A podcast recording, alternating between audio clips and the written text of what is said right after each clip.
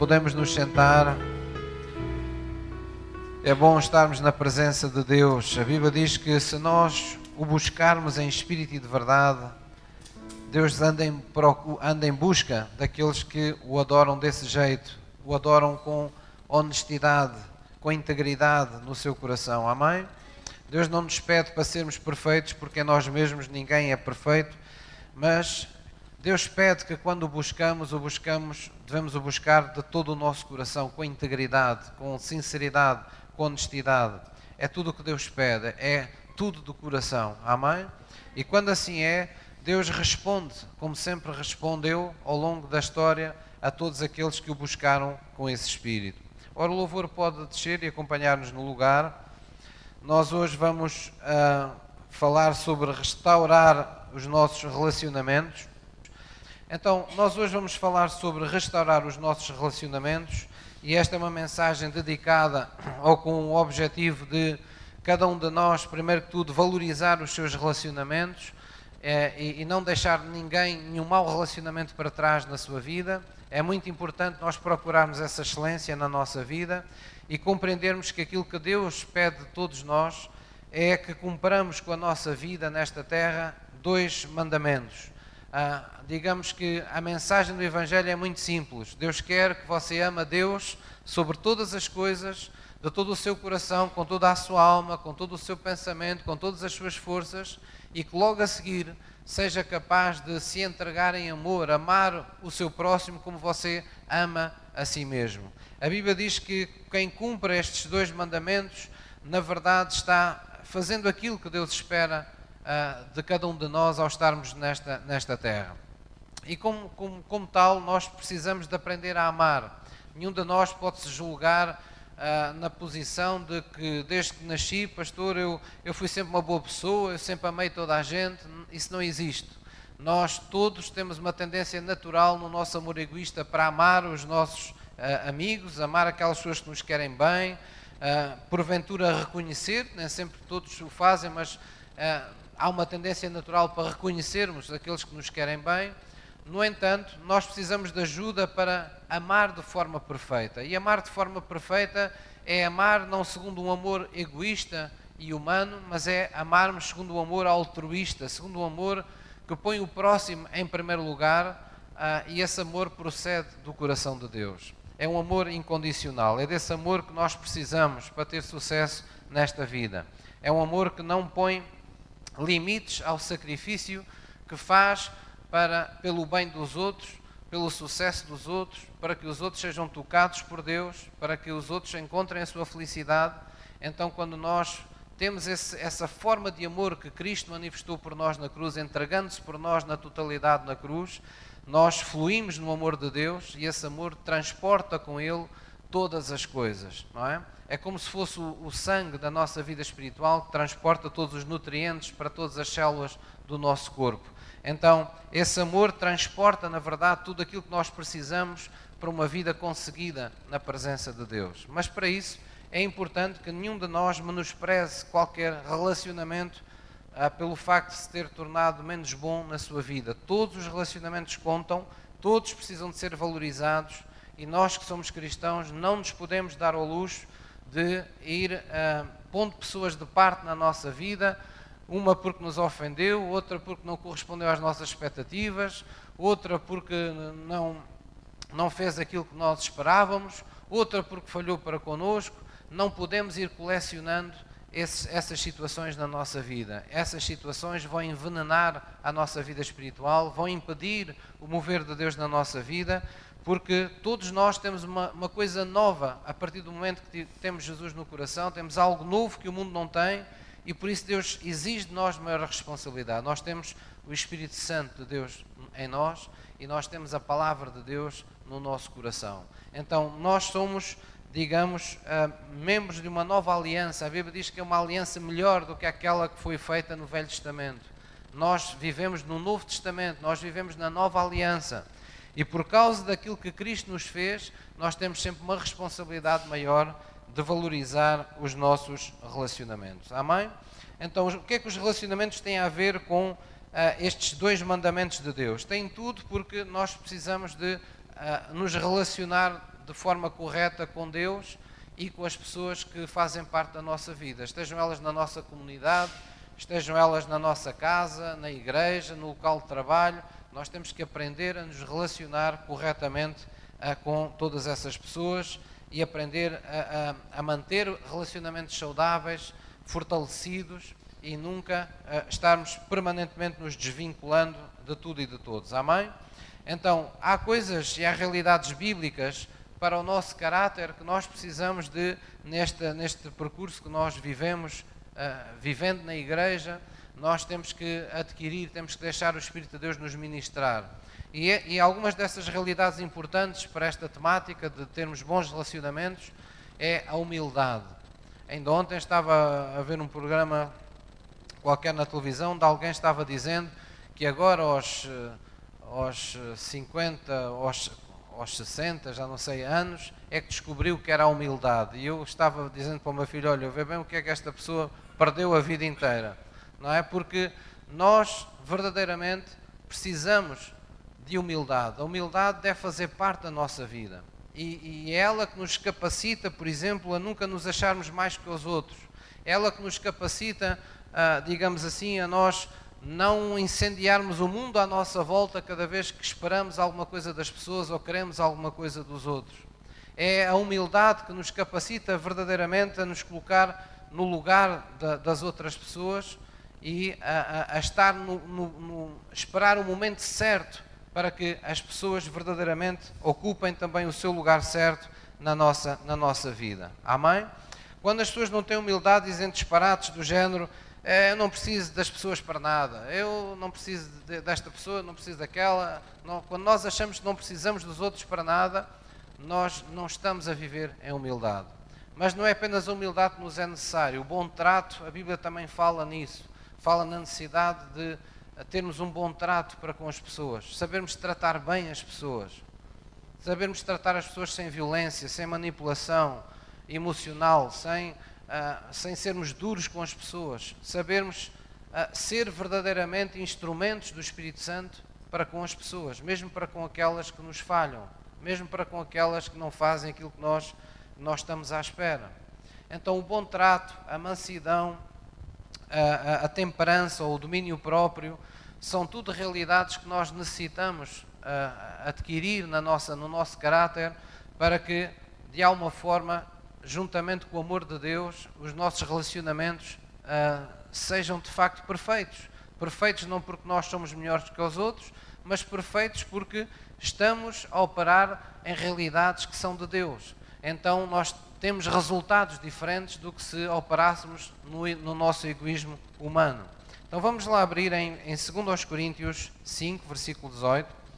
2 Coríntios 5, 18. Ainda estamos nesta, nesta parte mais, vamos dizer, mais teórica de entendermos a necessidade de termos bons relacionamentos, porque por vezes, uh, ou para não sofrermos, ou para não termos que dar satisfações a outras pessoas, nós precisamos, preferimos encerrar as pessoas da nossa vida em em pequenas salas escuras, não é? Como se fechássemos as pessoas dentro de um quarto e nós, nós deixássemos mais sair de lá. E, e isso não é saudável para nós que vivemos uh, no amor de Deus.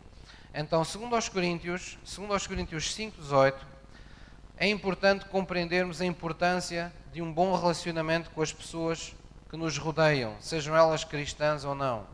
Isso é extremamente importante. Nós, sem um bom relacionamento com as pessoas, não temos paz interior, não, não, não somos pessoas felizes, não é? Quem é que pode ser feliz quando não se relaciona bem com os outros? Nós não, não temos verdadeiro bem-estar, há muitas necessidades que ficam por suprir. Por exemplo, se você se chatear com o patrão, se calhar é despedido. não é? Se você se calhar se chatear com a, com a for, for assim cá e, e chatear-se com a pessoa que lá está, se calhar a sua roupa vai ficar mal engomada.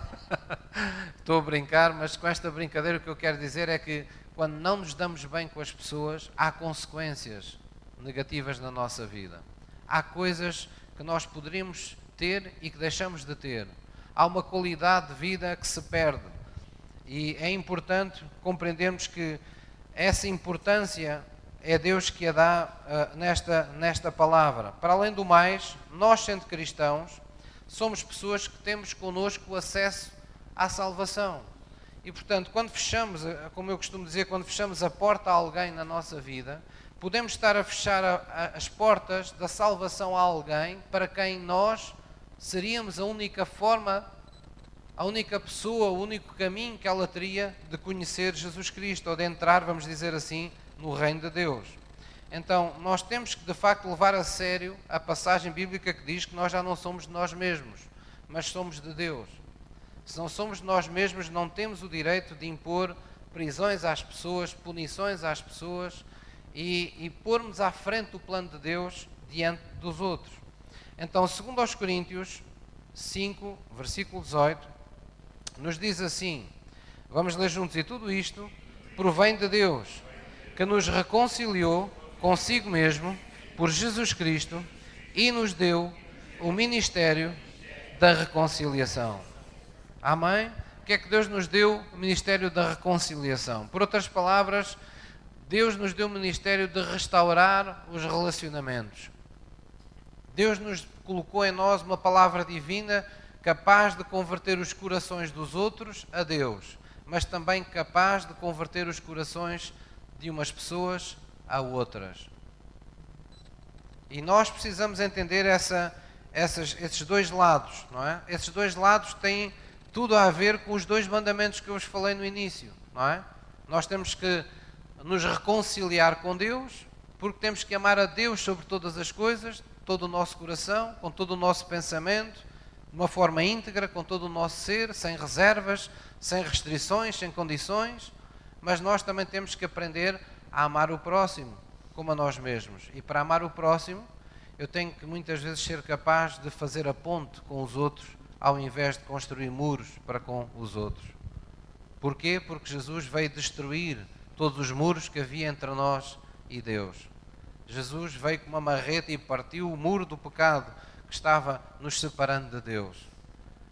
E a Bíblia diz que se Ele fez isso por nós, então nós temos agora a responsabilidade de não viver mais para os nossos, para nós próprios, para o nosso ego. Mas agora que estamos vivos e que temos uma vida dada por Deus, temos a obrigação moral e espiritual de viver para aquele que por nós morreu e ressuscitou. Ou seja, vivermos para perpetuarmos o poder desse amor de Deus em nossas, em nossas vidas. Amém? Então Deus nos deu o ministério da reconciliação. Então lembre -se sempre que você é uma pessoa que foi uh, abençoada por Deus com o ministério, com a capacidade de reconciliar as pessoas com Deus e com a capacidade de reconciliar as pessoas umas com as outras. E vocês vão perceber melhor isso na seguinte passagem que nós vamos ver. Vamos abrir em Mateus 5, versículo 9. Mateus 5, versículo 9. Mateus 5, versículo 9. Mateus 5, versículo 9. E diz-nos assim a palavra de Deus. Esta é uma passagem que, que é parte das bem-aventuranças, não é? Onde Jesus está anunciando o sermão da montanha as bem-aventuranças. E diz assim no versículo 9: Bem-aventurados os pacificadores porque eles serão chamados filhos de Deus. Aquilo que aqui está escrito não é bem-aventurados os pacíficos, bem-aventurados os que vivem em paz, é bem-aventurados os pacificadores, quer dizer, aqueles que trabalham pela paz, aqueles que trabalham para reconciliar aqueles que estão em conflito, aqueles que estão em guerra. E a Bíblia diz, e Jesus disse, aqueles que vivem nesse espírito esses serão chamados filhos de Deus, porque esta é, é a verdadeira essência do Espírito de Deus. Em Mateus 5, um pouco mais à frente, versículo 44, volta a fazer esta menção, esta associação entre a nossa vida no sentido de sermos filhos de Deus ou não. E diz assim no versículo 44, Mateus 5, 44: Eu, porém, disse Jesus, vos digo: Amai os vossos inimigos, bendizei os que vos maldizem Fazei bem aos que vos odeiam e orai pelos que vos maltratam e vos perseguem. Diga comigo, para que sejais filhos do vosso Pai que está nos céus. Leio eu só agora, porque esse Deus, que é nosso Pai, faz com que o sol se levante sobre maus e bons, e a chuva deixa sobre justos e injustos. Então, aqui está a dizer, está-nos a mostrar, tu queres ser semelhante a Deus, tu que foste criado à imagem e semelhança de Deus, tu a quem Deus deu a oportunidade de nasceres de novo para para Deus por meio de Jesus Cristo, de teres a natureza de Deus dentro de ti, queres verdadeiramente ser um filho de Deus, então sê um pacificador e prepara-te para amar até mesmo os teus inimigos, porque não vais ter a opção B para o verbo amar. Tens que amar sempre, em todas as situações, mesmo aquelas pessoas que te causam algum tipo de inimizade, mesmo aqueles que tu desconfias não fizeram tudo o que deveriam ter feito para para te ajudar. Mesmo aqueles que tu sabes que falaram nas tuas costas mal a alguém, tu vais ter que os amar para que sejas, sejas filho do Deus que tu proclamas. Porque Jesus nos deu esse exemplo. Jesus veio amar e salvar aqueles que o julgaram, aqueles que o perseguiram, aqueles que falaram mal dele. Mesmo na cruz, Jesus disse a Deus: Pai, perdoa-lhes, porque eles não sabem aquilo que eles estão fazendo. Eu sei que sou semelhante a ti, eu sei o que é que tu amas, mas eles não sabem que ao estar a, a viver fora do teu amor, estão a viver fora da tua presença e da tua vontade. Então nós precisamos ter isso como certeza. Não podemos nos deixar engolir pelos, pelo calor das circunstâncias, pelo ímpeto das emoções, e irmos por ali fora e fazermos uma série de disparates, porque nós hoje temos Cristo no coração é suposto o nosso relacionamento com Deus prevalecer sobre as ofensas pessoais, sobre as injustiças, sobre as agruras da vida, sobre a, a, a, as rejeições, sobre os atos de indiferença, sobre todas as formas de agressão possíveis que tenham para conosco. É nisso que mostramos a força da nossa espiritualidade. O apóstolo Paulo disse mesmo que associou mesmo essa habilidade de nos darmos bem com os outros com a maturidade espiritual. Ele disse aos Coríntios, por exemplo, isto. Ele disse-lhes: Olha, uh, eu ainda não vos pude falar como espirituais, porque entre vocês ainda há inveja, ainda há ciúme, ainda há muita contenda. Então, por outras palavras, o apóstolo estava a dizer aos Coríntios: vocês ainda são muito bebés na vida espiritual. Vocês ainda não têm maturidade espiritual, porque entre vocês, vocês ainda se deixam dominar pelas invejas, pelos ciúmes, pelas contendas, andam à guerra uns com os outros, vão ao mundo para o mundo decidir entre vocês quem tem razão, quando vocês têm Cristo. Era o que acontecia com os coríntios. Havia muita carnalidade ainda naquela, naquela igreja. Noutra carta, o apóstolo escreve algo semelhante a, a isto. Diz textualmente: Olha, se alguém vos surpreender com alguma ofensa, vocês que são espirituais, vocês que são maduros espiritualmente, encaminhem o tal com um espírito de mansidão. Então, o apóstolo é como se dissesse, ou como se nos quisesse mostrar que a habilidade de nos darmos bem com os outros, a habilidade de sermos ah, ah construtores de bons relacionamentos, de pontos com as outras pessoas, de sermos pacificadores, fosse uma marca de que há um Jesus crescido dentro de nós, há um Jesus edificado no nosso coração. Então, se alguém deseja verdadeiramente essa excelência de ser como Cristo é, tem que começar a levar muito a sério a, a forma como se relaciona com os outros. Amém? Ainda há mais uma razão que diz muito respeito àquilo que nós mais ambicionamos e que tem, está relacionado com os nossos relacionamentos. Vamos lá abrir em 1 de Pedro, 1 de Pedro 3, versículo 9 perto das cartas de 1 de João, quase no fim da Bíblia, 1 de Pedro 3, 9. Não é apenas uma questão de querermos ser conhecidos como filhos de Deus, que temos que aprender a ser pacificadores, é também uma questão de querermos a bênção de Deus. É a bênção de Deus que nós comprometemos quando não somos pacificadores. E por isso precisamos de agir de uma forma diferente em relação àquela que nós tínhamos quando não tínhamos Cristo no nosso, no nosso coração. 1 de Pedro 3, versículo 9, diz assim a palavra de Deus.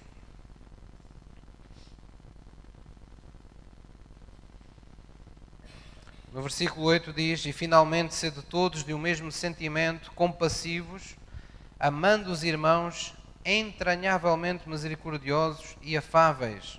Vamos ler juntos: Não tomando mal por mal, ou injúria por injúria, mas antes, pelo contrário, bem dizendo, sabendo que para isto fostes chamados, para que por herança alcanceis a bênção. Então, isto é uma questão de termos a bênção de Deus sobre a nossa vida.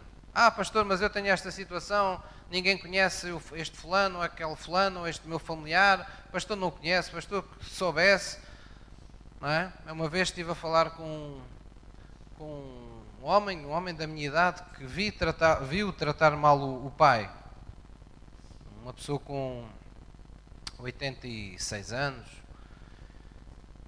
e quando digo tratar mal não é bater, mas é, é tratar mal, é desconsiderar publicamente. E aquilo mexeu tanto comigo que eu falei com ele. E ele dizia-me assim: Ó oh João, tu não sabes, não sabes, pá, não, não sabes o que é viver com este homem estes anos, estes anos todos. Tu não sabes o que é que eu tenho passado, tu não sabes isto, tu não sabes aquilo. E às vezes nós temos situações assim na vida, temos familiares que nos tiram do sério, temos uh, pessoas que supostamente nos rodeiam e que fazem parte da nossa vida, parece que nós já demos uma e outra oportunidade e apetece-nos fazer a conversa que o Pedro fez a Jesus. Mestre, anda aqui um fulano aqui, já é, já não sei quantas vezes que anda-me a falhar, ah, quantas, vezes, quantas mais oportunidades é que eu devo dar? Diz-me, por favor, que é para ver se isto acaba, para ver se eu ponho de parte de vez na minha vida. E Jesus disse, Pedro, não tens que perdoar sete, tu tens que perdoar setenta vezes sete agora que fazes parte da minha vida e que eu faço parte da tua, Pedro, não há mais espaço para faltas de perdão, não há mais espaço para ressentimentos, não há mais espaço para seres como tu eras sem mim. Em ti não havia nada de bom, mas eu que sou bom, entrei, entrei no teu coração. A minha justiça está em operação contínua sobre a tua vida. Tu queres estar debaixo da bênção de Deus? Tens que viver de acordo com as minhas regras. Tens que viver de acordo com os meus princípios. Tens que estar em harmonia. Tens que estar a entrar em acordo com tudo, com a, com a minha vontade. Porque se tu vais querer viver na tua vontade, não vais viver na bênção de Deus. Mas se queres a bênção de Deus, tu tens que estar disposto a perdoar. Tu tens que estar disposto a soltar. Por isso Jesus diz: soltai e soltar-vos-ão. Dai e ser-vos-á dado. Perdoai e ser-vos-ão perdoados os vossos pecados. É a nova regra que nós temos. É a nova exigência que nós temos para vivermos com Deus. Temos acesso a tudo, mas esse tudo está limitado ao nosso compromisso de vivermos em integridade na presença de Deus, de acordo com aquilo que Ele nos revelou. Posso ouvir uma mãe? Então, por tudo isto, é importante nós levarmos a sério a restauração de todos os nossos relacionamentos e não pensarmos apenas naqueles que correm bem. Nós temos uma responsabilidade acrescida. Amém? Então vamos falar agora, em termos práticos, de alguns princípios, poucos princípios, mas que são bíblicos, que nós podemos aplicar a todos os maus relacionamentos que porventura possamos estar a, estar a viver na, na nossa vida. Digamos que cada mau relacionamento tem uma especificidade própria por causa das pessoas, do caráter das pessoas que estão envolvidas, das situações uh, muito específicas que aconteceram, mas há princípios bíblicos que nós podemos aplicar a toda a sorte de maus relacionamentos que possamos ter para que uh, Deus possa intervir sobrenaturalmente neles, porque é disso que se trata. Nós que estamos aqui na igreja, não estamos no outro lado qualquer, estamos aqui porque cremos e acreditamos que Deus é capaz sobrenaturalmente de lidar com as nossas dificuldades. Então, nós estamos aqui para aprender e para, em humildade, requerer essa ajuda de Deus. E como não poderia deixar de ser, sempre que temos um mau relacionamento com alguém, a primeira coisa que nós temos que fazer é falar com Deus antes de falarmos com essa pessoa. Se nós temos um mau relacionamento com alguém, nós temos que primeiramente falar com Deus. O que é que geralmente as pessoas fazem? Vão falar com um amigo para murmurar da situação, para ver se a outra pessoa se indigna, para ver se a outra pessoa nos dá um colinho ou nos, nos dá uma mãozinha nas costas e diz: Pois é, realmente a pessoa falhou mesmo contigo. Pois é, realmente estás cheio de razão. Mas quem já passou por isso sabe que mesmo quando as outras pessoas todas nos dão razão, isso não traz assim verdadeiramente um regenerar do, dos nossos sentimentos. Parece que é assim um atamancar. É assim quando as pessoas estão assim com uma, com uma dor e aquilo que tomaram apenas tornou a dor suportável, mas ela continua lá. Porque aquilo que nos tira esse tipo de dor, aquilo que nos tira esse tipo de sofrimento associado a um mau relacionamento, implica a interferência de Deus. Não nos podemos esquecer que agora que somos cristãos, temos esta premissa de que é Deus quem abre todos os caminhos na nossa vida. É Deus quem abre as portas pelas quais devemos entrar e é Deus quem fecha as portas pelas quais não devemos passar. Então, se é Deus que deve abrir as portas da nossa vida, nós não podemos seguir o ímpeto das emoções, nem sequer confiar na, razão que temos, e muito menos pensarmos que vamos ser capazes de convencer o, o mundo inteiro daquilo que achamos que, que, que está certo. Tem que ser Deus a abrir essas portas. Há relacionamentos maus que nós temos que precisam de um verdadeiro milagre. E os milagres não acontecem se deixarmos Deus de fora. Então nós temos primeiro que falar com Deus. E o que é que nós vamos falar com Deus? Nós vamos colocar a pessoa na presença de Deus, vamos orar a Deus por essa pessoa, vamos fazer aquilo que Jesus manda nós vamos abençoar, vamos libertar o nosso perdão se a pessoa nos magoou, se a pessoa nos ofendeu, ou se nós fomos nós que falhamos, vamos primeiro dizer a Deus, antes de dizer a, a qualquer outra pessoa: Senhor, é verdade, eu errei aqui, eu sinto-me mal, posso não, não me sentir o culpado de tudo, mas eu também não devia ter feito isto, não devia ter dito aquilo. A Bíblia diz: se dissermos a Deus que não temos pecado, somos mentirosos. Mas se admitirmos o nosso pecado, diz que Deus é fiel e justo para nos perdoar. Porquê é que o perdão de Deus é tão importante antes do perdão dos outros? Porque o perdão de Deus traz-nos uma coisa chamada a bênção de Deus. A bênção de Deus significa que Deus está conosco nas situações que nós queremos resolver. Significa que temos o maior aliado, temos o melhor sócio, temos a, a pessoa mais capaz de nos dar uma palavra de sabedoria, de nos dar discernimento espiritual, de pôr as palavras certas no nosso coração, pela pessoa do Espírito Santo que a nós habita, quando, por exemplo, estamos já a falar com, com essa pessoa, com quem temos um mau relacionamento. Amém? Então temos que nos lembrar sempre destas, destas verdades que nunca é demais. Por outro lado, há muitos conflitos que começam, para não dizer a maioria, por expectativas que nós temos que, não, que, que são goradas, que não são cumpridas, ou por necessidades que não são supridas. E neste capítulo há muita injustiça uh, nas nossas vidas. Há muita coisa que é mal, há muita culpa que é mal atribuída. Por exemplo, vou-vos dar assim um exemplo só sucinto, não vou entrar em muitos pormenores, senão nós ficamos muito tempo a falar disso. Mas um, um, exemplo simples. Por exemplo, quando um homem se casa com uma mulher e, e durante uma vida não teve a sua mãe, ou quando uma mulher se casa com um homem e durante muito tempo não teve um pai, é normal que no seio dessa relação, por mais que a pessoa não queira, a pessoa leva um déficit emocional afetivo de tal ordem que a pessoa vai à procura no parceiro não apenas daquilo que é justo que o outro lhe dê, mas vai também à procura daquilo que não teve. Por exemplo, o homem que não teve a mãe, muitas vezes vai na esposa à procura da mãe que não teve. A mulher que não teve o pai, vai muitas vezes à procura no marido do pai que não teve. Então, significa que as exigências são muito altas. As expectativas que aquela pessoa tem naquele relacionamento são muito elevadas. Por mais que outra pessoa seja um super-homem ou uma super-mulher, nunca vai conseguir cumprir todas as expectativas, nunca vai conseguir suprir todas as necessidades afetivas da outra pessoa. Porque há necessidades e há expectativas que só Deus nos pode ajudar a suprir diretamente no nosso relacionamento com Ele. Nós precisamos de restaurar o nosso coração, precisamos de restauração da nossa alma, precisamos de estar equilibrados pela administração do Espírito Santo antes de nos relacionarmos com os outros. E é por isso que falar primeiro com Deus é sempre o caminho.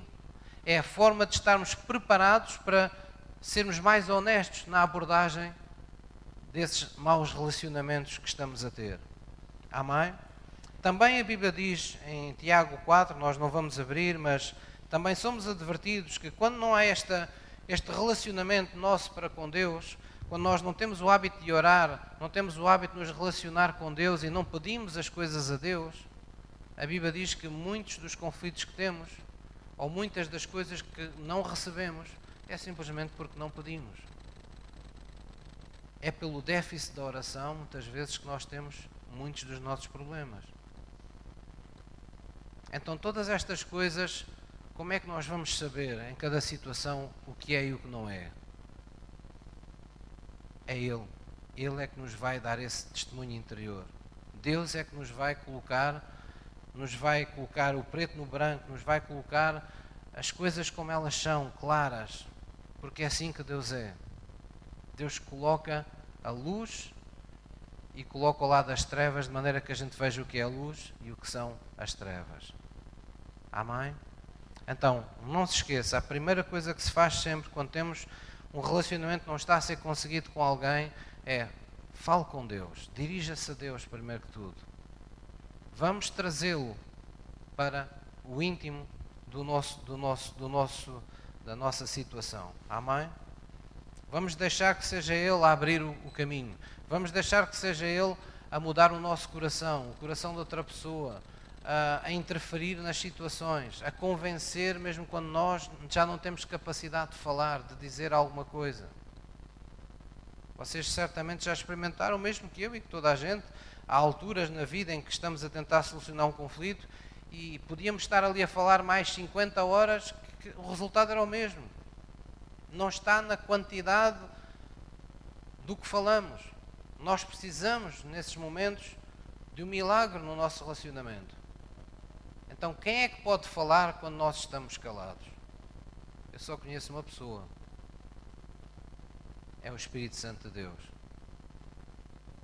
Ele diz que veio para convencer o mundo do pecado, da justiça e do juízo. Ele convence, ele fala, ele contende com as pessoas como contende conosco. Ele convence-nos daquilo que está certo e daquilo que está errado. Então é preciso que Deus entre nos nossos, nos nossos conflitos para que Ele possa amolecer os corações, para que Ele possa dissipar, porventura, operações de demónios, uh, espíritos facciosos que estejam dominando as pessoas no meio de um conflito, para que as emoções que estão sendo usadas de uma forma maléfica na, na, na vida das pessoas possam perder força. É preciso que o Espírito de vida em Cristo Jesus intervenha. Amém? Não se esqueça, este é o primeiro e grande passo e é aquilo que nós vamos hoje dar aqui juntos na presença de Deus na igreja. O segundo grande passo é tome sempre a iniciativa. É tão frequente as pessoas terem um mau relacionamento e preferirem esquecer. Ou então dizendo o género: ah, se ele pedir desculpa, se ela quiser reconsiderar, nós deixamos sempre as coisas, estamos sempre à espera que os outros tomem a iniciativa. Ora, se nós somos cristãos, se nós temos o amor de Deus, nós vamos deixar que o amor de Deus nos controle, nos domine, que Ele se aposte e liberta a nossa vontade própria para agir. Porque Jesus nunca reagia, Jesus sempre agia, Jesus sempre se chegava à frente. Jesus agia porque Jesus movia-se no Espírito e nós queremos nos mover no Espírito de Deus. Então nós temos que agir, temos que dar o passo, temos que tomar a iniciativa. Não importa quem atirou a primeira pedra, não importa quem agiu pior, não importa de quem parece ter mais culpas e quem é, quem é que tem menos culpas. Não importa nada disso. Importa que você quer o assunto resolvido. Você quer que essa situação seja resolvida para a glória de Deus. Você não pode mexer na cabeça dos outros, você não pode pôr os outros a fazer as coisas que você entende ou que você acha que estão certas, mas você pode agir corretamente diante de Deus. E isso nos iliba de culpas, isso solta os, o, o peso morto que são as pessoas que estão mal connosco da nossa vida, quando nós agimos corretamente. Quando fazemos aquilo que é suposto fazermos, a mais não somos obrigados. Então é muito importante nós estarmos na disposição de tomar a iniciativa. Em Mateus 5, podemos abrir, Mateus 5, 23, nos dá um, um testemunho, um exemplo da necessidade de nós tomarmos essa iniciativa. Este é um exemplo que a palavra de Deus nos, nos, nos dá. Mateus 5, versículo 23. Mateus 5, versículo 23.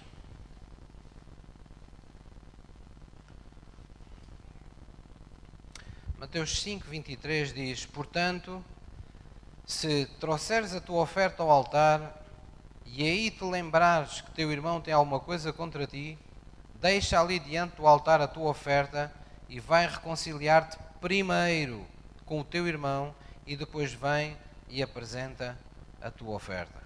Amém? Por outras palavras, o que quer que tu faças espiritualmente, tu queres ser ouvido por Deus, queres ser atendido por Deus, tu queres que a tua oferta tenha impacto na tua, na tua vida material, tu queres que ah, quando buscas a Deus a tua vida seja transformada, tudo bem, mas se tu te lembrarás que primeiro tu tens alguma coisa por resolver não, não, não insistas em querer te mover na presença de Deus, em querer que Deus faça isto, Deus faça aquilo. Primeiro reconcilia-te com o teu irmão.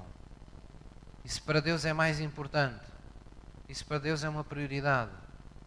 Então depois vem e faz aquilo que tu tens a fazer. Por outras palavras, há muitas coisas que nós fazemos espiritualmente que não têm poder sobre a nossa vida que deveriam ter por causa das coisas que nós achamos que são pequeninas e desprezamos na nossa vida.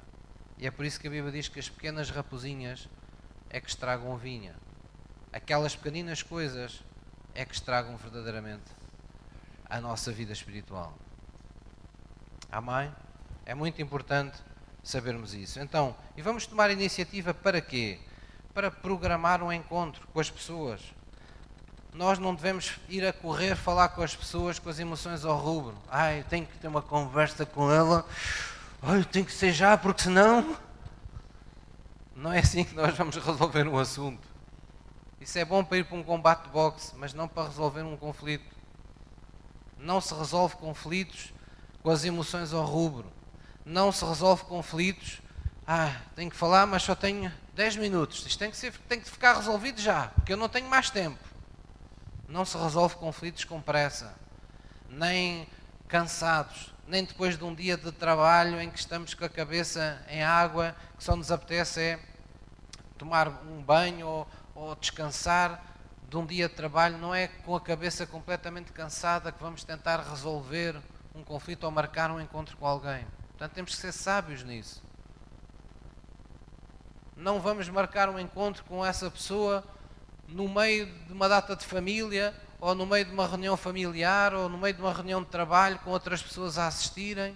Não vamos meter mais pessoas ao barulho, vamos só resolver a sós com essa pessoa. Primeiro. A Bíblia diz que se não conseguimos resolver primeiro com ela, então podemos trazer testemunhas. Mas primeiro vamos resolver com ela. Vamos falar as coisas a sós. Vamos escolher o momento e vamos escolher a hora, qual é a altura, qual é a altura adequada. Amém? O terceiro, o terceiro princípio importante é coloque-se no lugar do outro. Vamos abrir em Tiago 1,19. Tiago 1,19. Ó oh, Fernando, temos que levar umas, umas aspirinas para aquela gente. Devem estar com a cabeça em água. Tiago. Tiago 1, versículo 19. Tiago 1, versículo 19. Qualquer dia pomos uns auscultadores aqui e ligamos aqui à mesa de som. Hã? O que é que vocês acham? Tiago 1, versículo 19.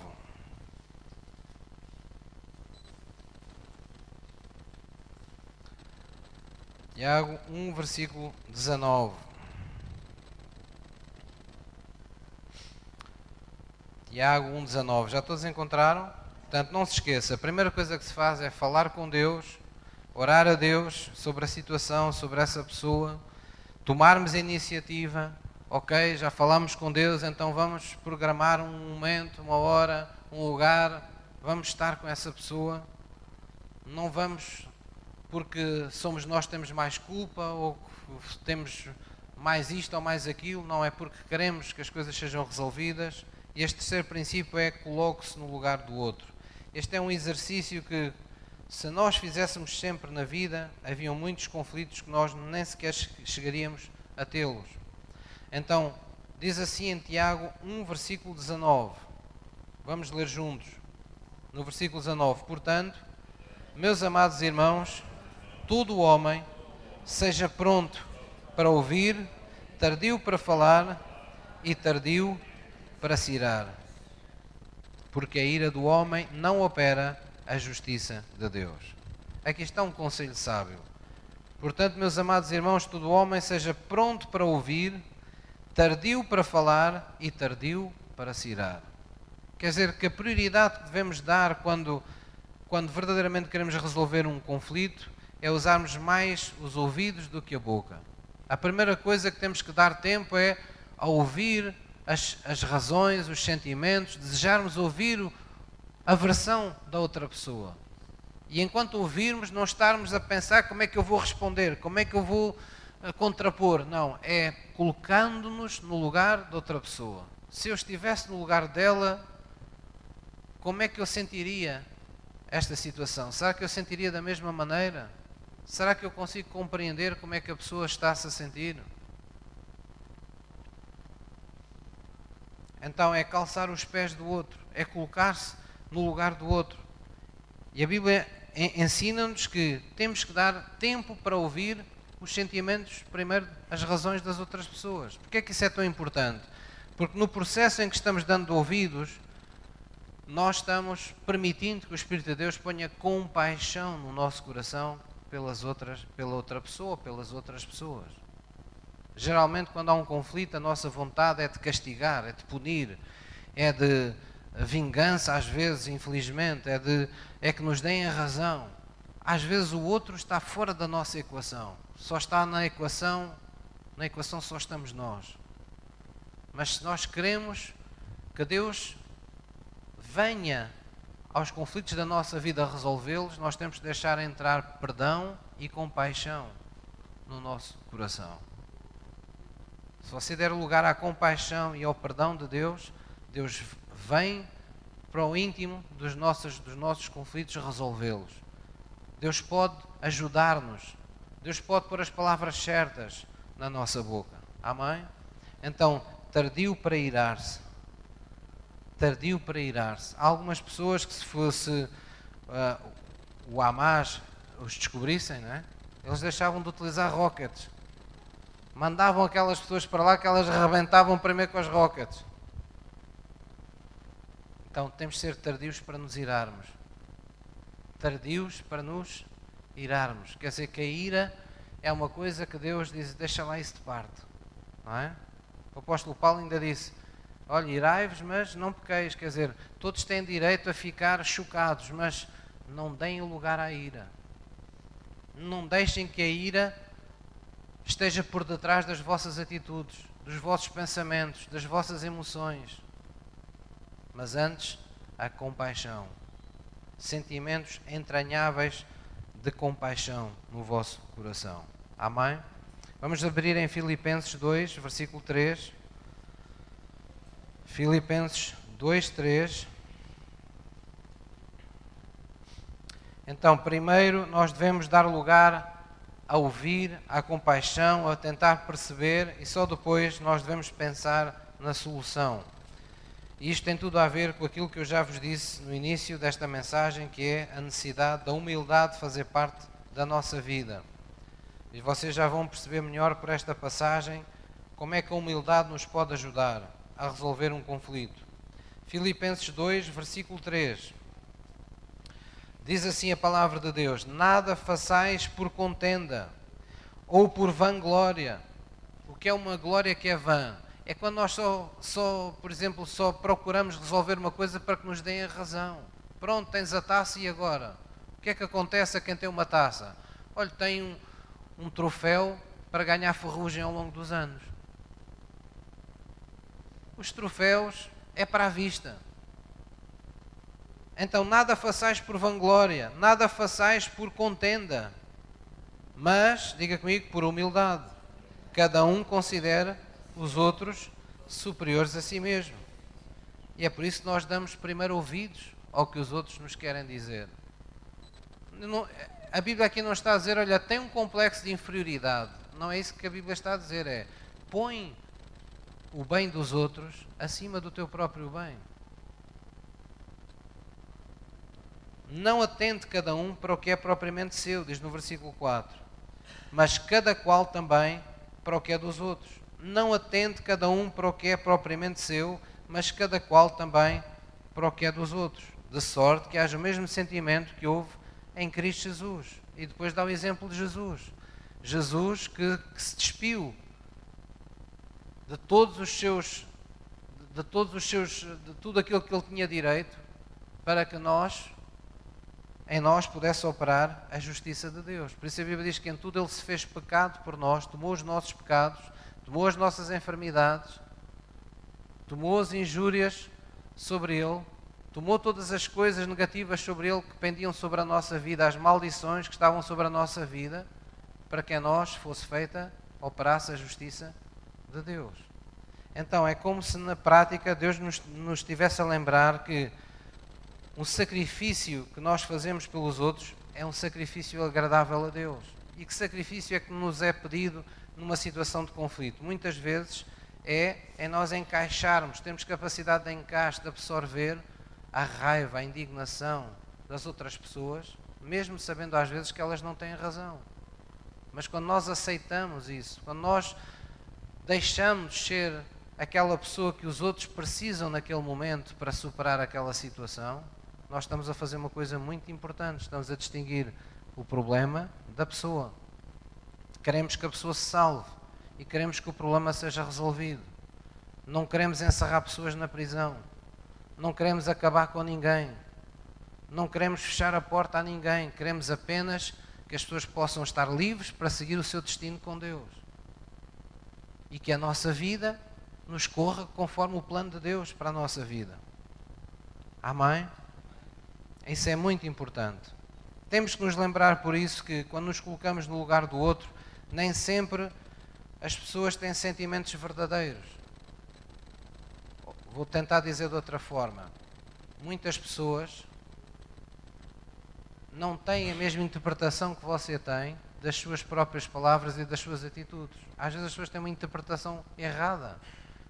Quantas vezes já aconteceu as pessoas dizerem uma coisa com um sentido e as outras compreenderem com outro? Porquê é que as pessoas compreendem com outro sentido? Porque já estão feridas de alguma forma por outras situações ou por outras más experiências que passaram na vida. Então, aquilo que podia ter duas interpretações, elas escolhem aquela interpretação que já lhes é familiar. Então há muitas pessoas que não têm um sentido lógico naquilo que se sentem ofendidos, naquilo que se sentem injustiçados, naquilo que se sentem magoados, porque têm uma interpretação que para nós percebemos que não é aquela que deveria ter sido dada, porventura, às nossas palavras ou às nossas atitudes. Então temos que ter tudo isso em consideração. É por isso que é importante pormos no lugar de outra pessoa. E pôr no lugar de outra pessoa não é apenas naquela situação, é pensar que vida é que esta pessoa tem tido? Como é que ela tem vivido? Como é que são os outros relacionamentos dela? Como é que está a vida dela? Porque todas essas coisas interferem se a pessoa está em condições ou não ou está à altura ou não de responder à, digamos, à, à sua parte no conflito. Às vezes estamos a lidar com agressores que estão profundamente debilitados.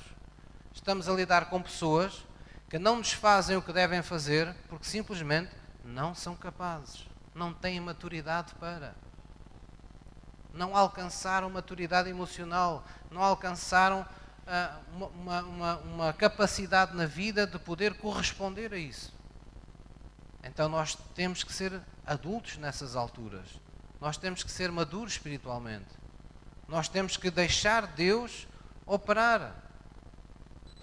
Às vezes vamos resolver um conflito, pensamos que somos a parte que está a sofrer mais e que é mais fraca, e por colocarmos no lugar do outro, descobrimos, a dada altura, e é por isso que vem compaixão ao nosso coração, que afinal outra pessoa está sofrendo tanto ou mais que nós. Então as nossas palavras vão ser de acordo com aquilo que o Espírito de Deus estará ministrando na nossa alma. Amém? Portanto, este princípio é muito importante. Colocarmos sempre sabemos colocar no lugar, no lugar do outro. Amém? Vamos abrir em Mateus 7, versículo 5. O louvor pode subir, nós estamos a terminar. O objetivo não é dar-vos aqui imensos pontos, é, é dar-vos pistas para que vocês possam verdadeiramente ah, lidar com maus relacionamentos que, que surgem no, no decorrer da, da, da sua vida Mateus 7, versículo 5.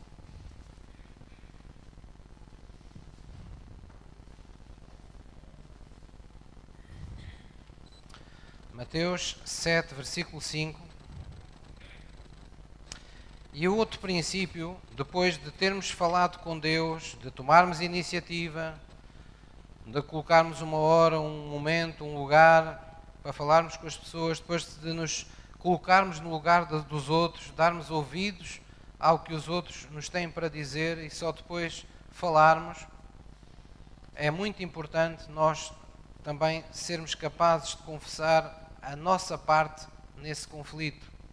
Num conflito, nunca a culpa é sempre de uma pessoa, no sentido de que há sempre alguém que lança, que atira a primeira pedra, mas por vezes quando levamos com uma pedra, a gente pega noutra e atira.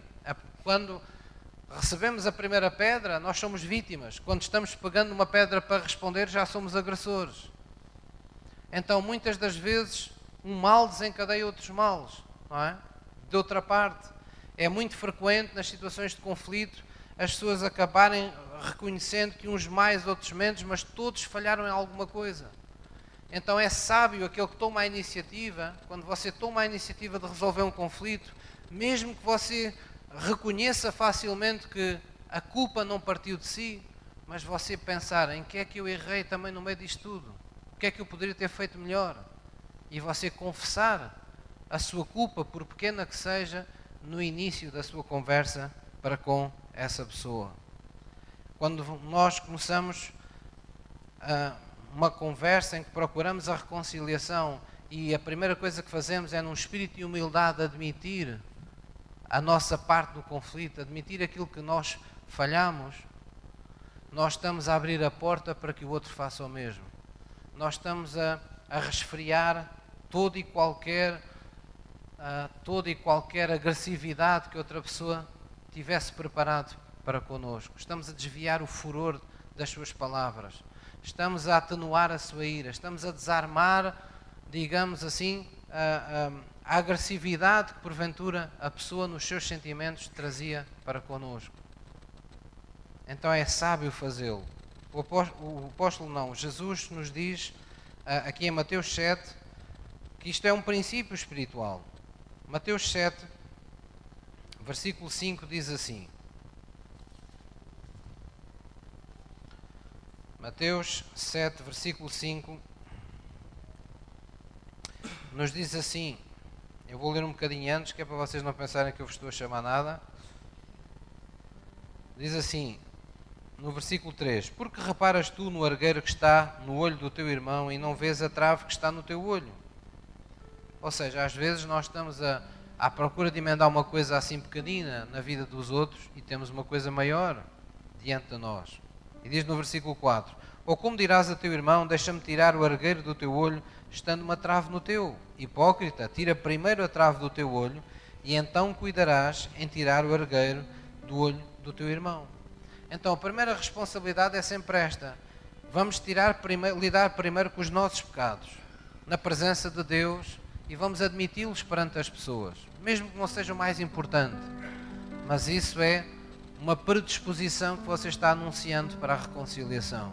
Essa é a forma que você tem verdadeiramente para separar o problema da pessoa.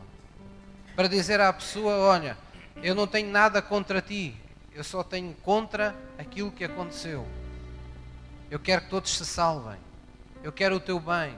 Eu quero o meu bem. Eu estou com responsabilidade, querendo emendar esta situação em nossa vida. Então, quando começamos por admitir os nossos próprios erros e transgressões, nós estamos convidando Deus a vir por meio da nossa humildade e do nosso perdão, do nosso pedido de perdão, vir ao íntimo da nossa, da nossa, da nossa realidade. Amém? Então não viva obcecado em encontrar um culpado. Não viva obcecado em em que lhe deem razão. Não viva obcecado em atribuir culpas. Lide com os seus sofrimentos para com Deus, na presença de Deus. E quando quiser resolver um conflito, traga um coração tocado por Deus. Traga um coração moldado pelo Espírito de Deus. Só pessoas saradas podem sarar, ajudar a sarar os outros. Pessoas feridas quando falam, ferem os outros. Pessoas curadas, quando falam, curam os outros. Essa é a grande diferença. Esse é o grande privilégio que nós temos enquanto cristãos. Nós temos um Jesus que veio perdoar-nos todas as nossas iniquidades e sarar todas as nossas enfermidades. Amém? Então lembre -se sempre que as pessoas devem ser salvas não apenas do inferno, na vida futura, mas elas devem ser salvas da escravidão dos seus próprios problemas, dos seus próprios conflitos. E nós podemos libertá-las. Por isso Jesus disse: soltai e soltar-vos-ão. Abençoai e sereis abençoados. Dai misericórdia e encontrarás misericórdia. É o princípio de Deus. Aquilo que nós queremos, nós semeamos primeiro. Nós queremos que as outras pessoas admitam as suas culpas. Então nós semeamos isso nos outros. Olha, antes de mais eu quero dizer que não importa se fui eu culpado de tudo ou não, mas pelo menos eu reconheço que fiz isto, isto, isto, ou disse isto, não devia ter dito. Eu quero te pedir perdão porque não quero ter esta esta trave diante de mim, porque é importante para mim estar com o meu coração acertado com Deus e ter o meu coração acertado contigo. O tom com que nós começamos uma, uma conversa, quando é assim, é totalmente diferente de estarmos numa tensão tremenda, com uma lista de pontos, para ver quem atira mais coisas à cara uns dos outros. Não se resolve conflitos assim. Deus tem que vir para o nosso íntimo. O nosso coração tem que ter palavras que, mesmo em situações de conflito, se tornam doces, desviam o furor da ira que ainda possa existir nos outros. E por isso precisamos ter um coração transformado. Por isso, a coisa mais importante, sempre, numa situação de conflito, é nós, primeiro que tudo, falarmos com Deus. Vamos ficar de pé. Eu queria desafiar-vos hoje se vocês têm alguma situação assim na vossa vida, seja ela recente ou não, mas algum mau relacionamento que vocês têm, ou na família, ou um amigo, uma amiga quem você deixou de falar, ou com quem você rompeu um relacionamento, quem sabe até um irmão, uma irmã na fé, você deixou de ser mais próximo porque de certa maneira sentiu que essa pessoa abusou de si ou falhou para consigo. Hoje é o dia de você dizer diante de Deus: Eu ouvi a tua voz, Senhor. Eu quero ter o meu coração, a minha ficha, eu quero que esteja limpa de todos os, os assuntos mal terminados. Não há espaço para isso na minha alma nem no meu coração. Então vamos falar com Deus. Vamos dar hoje início a esse processo. E ao fazê-lo, nós estamos assumindo a responsabilidade de continuar esse processo até ao fim. Deus quer que você seja como Ele, um concluidor daquilo que começa. O passo seguinte é você tomar a iniciativa. É você colocar-se no lugar dessa pessoa. É você dar ouvidos, falar, procurar essa pessoa para resolver o assunto e ter esta atitude no seu coração. Amém? E lembrar -se sempre que a sua guerra não é contra a carne nem contra o sangue. As pessoas são para se soltar, os conflitos são para se resolver. E Satanás tem que ficar com as portas fechadas na sua vida e na vida dos outros. E para isso tem que operar o amor de Deus, tem que entrar o perdão, para isso tem que entrar o poder da oração, para isso tem que entrar o Espírito Santo de Deus na equação da, da sua vida. Amém? Baixa a sua cabeça em reverência diante de Deus. Vamos pedir ao Espírito de Deus que nos ajude nesta hora. Diga assim comigo, querido Espírito Santo. Ajuda-me, Senhor. Mostra-me, Deus, se alguém em minha alma ainda precisa de ser solta. Se há algum mau relacionamento que está ferindo a minha vida, que está impedindo a tua bênção na minha vida, que está impedindo o meu bem-estar, a minha paz interior, que me está impedindo de fluir, de seguir em frente com a minha vida, no teu bom plano. Mostra-me, Senhor, pois hoje eu quero ter tudo acertado no meu coração para contigo. Em o nome de Jesus enquanto nós ouvimos este hino, eu queria que vocês não cantassem, mas apenas fossem ministrados por ele. Nós temos uma tendência natural, não é errada, pelo contrário, mas há alturas que não é para nós cantarmos os hinos e nos distrairmos na letra. Há alturas que é para que Deus fale conosco e nós olhemos para dentro de nós com a ajuda do Espírito Santo. E é isso que Deus quer que você faça. Esse é o temor santo que Deus quer ver em seu coração hoje. Se há alguém que ainda está preso, se há algum relacionamento que ainda não está como deveria, se há um pedido de desculpas que ficou por fazer, se há uma, uma ruptura de relacionamento que tem deixado marcas na sua vida, você percebe que perdeu algo em sua vida desde que esse relacionamento se perdeu, se rompeu. Então, fale com Deus agora. Enquanto estivermos ministrando este hino, que fala da omnipotência de Deus em lidar com todas as situações da nossa vida, que nos exorta a nós entregarmos o nosso sofrimento a Deus. Fale com Ele. Vá à presença de Deus agora, que ela está aqui, e diga-lhe simplesmente, querido Deus, é no nome de Jesus que eu trago à tua presença esta pessoa assim, assim. Este dia em que isto sucedeu, este relacionamento que eu tenho com esta pessoa que nunca mais foi o mesmo. E comece por retratar-se na presença de Deus. Se reconhece que errou em alguma coisa, Diga, Senhor, eu reconheço que eu podia ter feito isto, eu podia ter feito aquilo, eu errei, eu peço perdão. Senhor, coloca as palavras certas no meu coração, dá-me sabedoria, dá-me uma força necessária para que eu possa restaurar este relacionamento com a ajuda do Teu Espírito Santo. Pois é Ele que me dá essa capacidade, é Ele que pode operar um milagre neste relacionamento. Fale com Deus enquanto nós ministramos este hino.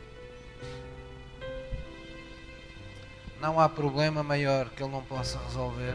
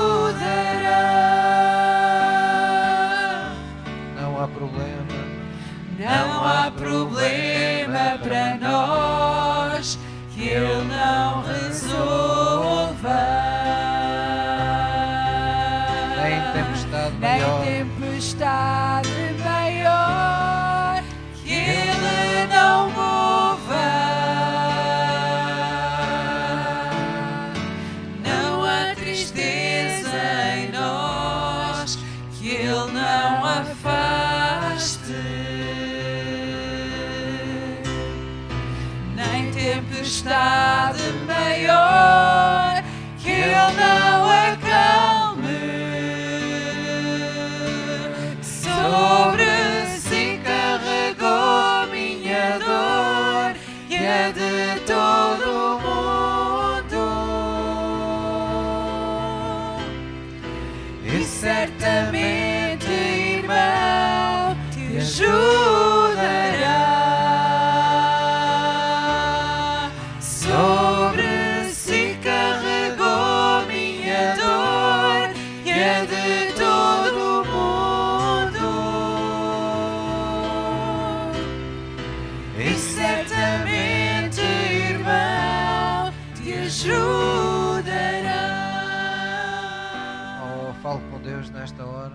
Abra o seu coração para Ele.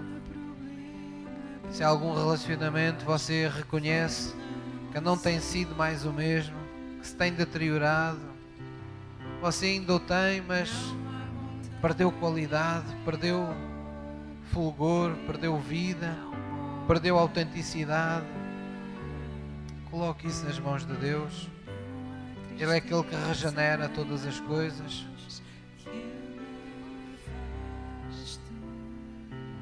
Deus vai abrir esse caminho. Peça a Ele para abrir esse caminho. Peça a Ele para, para mudar o seu coração, o coração das pessoas envolvidas. Peça com Suas palavras.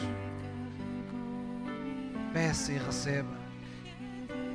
Jesus disse: Pedi e dar-se-vos-á. Peça com fé. Ele está aqui. Ele tem falado durante todo este culto para si. Não fique em silêncio para com Ele. Fale com Ele nesta hora. Acerte todas as coisas em seu coração com Ele. Para que Ele vá adiante de si com a sua bênção, abrindo os caminhos que estão por abrir,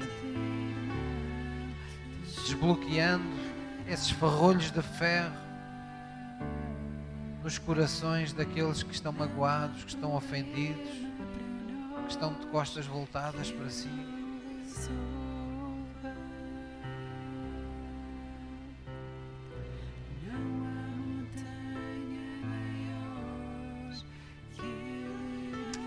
Oh Senhor, vem mover estas montanhas, Santo Espírito. Vem pôr essas palavras de sabedoria em todos os corações. Que delas necessitem, Deus. Abre, Senhor, os olhos do entendimento espiritual para que haja discernimento espiritual, para que todos possam entender o que está errado nestas situações. Oh, coloca a tua palavra nesta manhã como machado à raiz das árvores destes problemas, destes conflitos, Deus.